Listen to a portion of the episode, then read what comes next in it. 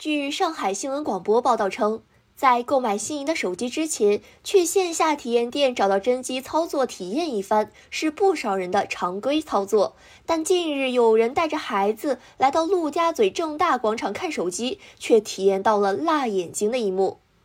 一月十三号，有市民反映，自己带着孩子来到位于陆家嘴正大广场五楼的一家手机体验样机，却无意发现一台样机的相册内有不雅图片和视频，实在太尴尬了。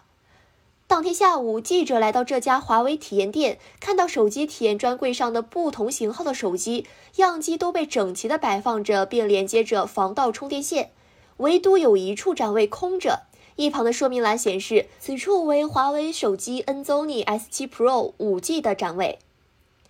记者对投诉人提供的照片发现，此处应该就是涉事手机的摆放位置。当询问店员为何此处没有手机，店员表示手机仍在店内，如果想看可以拿出来。接着便从服务台处将该样机手机拿出来。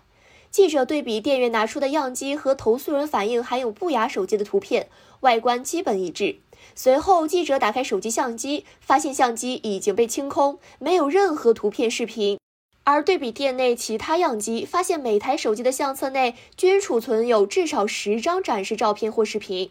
一月十四号，该手机线下体验店回应称，样机内出现不雅图片，是因为此前有客户来店里导入相关资料时，登录了自己的私人账号，因一时疏忽忘记退出。样机通过云空间内的共享功能，将私人账户内的照片共享到相册中。一月十三号当天，店方已经联系该客户前来店内退出账户并删除图片。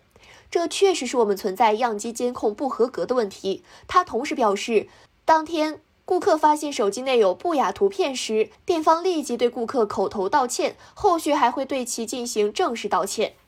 记者注意到，虽然这家手机店的门头悬挂的是华为的标志，店内售卖的电子产品都是华为品牌，在某点评网站也显示华为正大广场店，但记者在华为官网搜索华为授权体验店时，并未发现这家店。对此，该店店员表示，确实不是华为授权体验店，可以算是专卖店吧。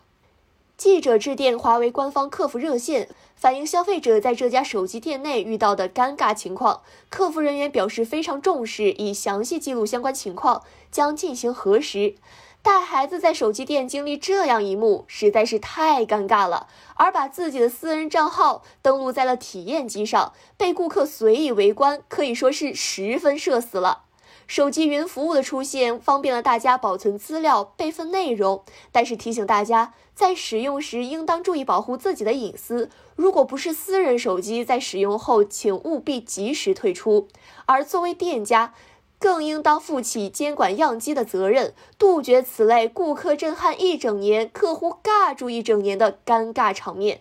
感谢收听羊城晚报广东头条，我是主播佳田。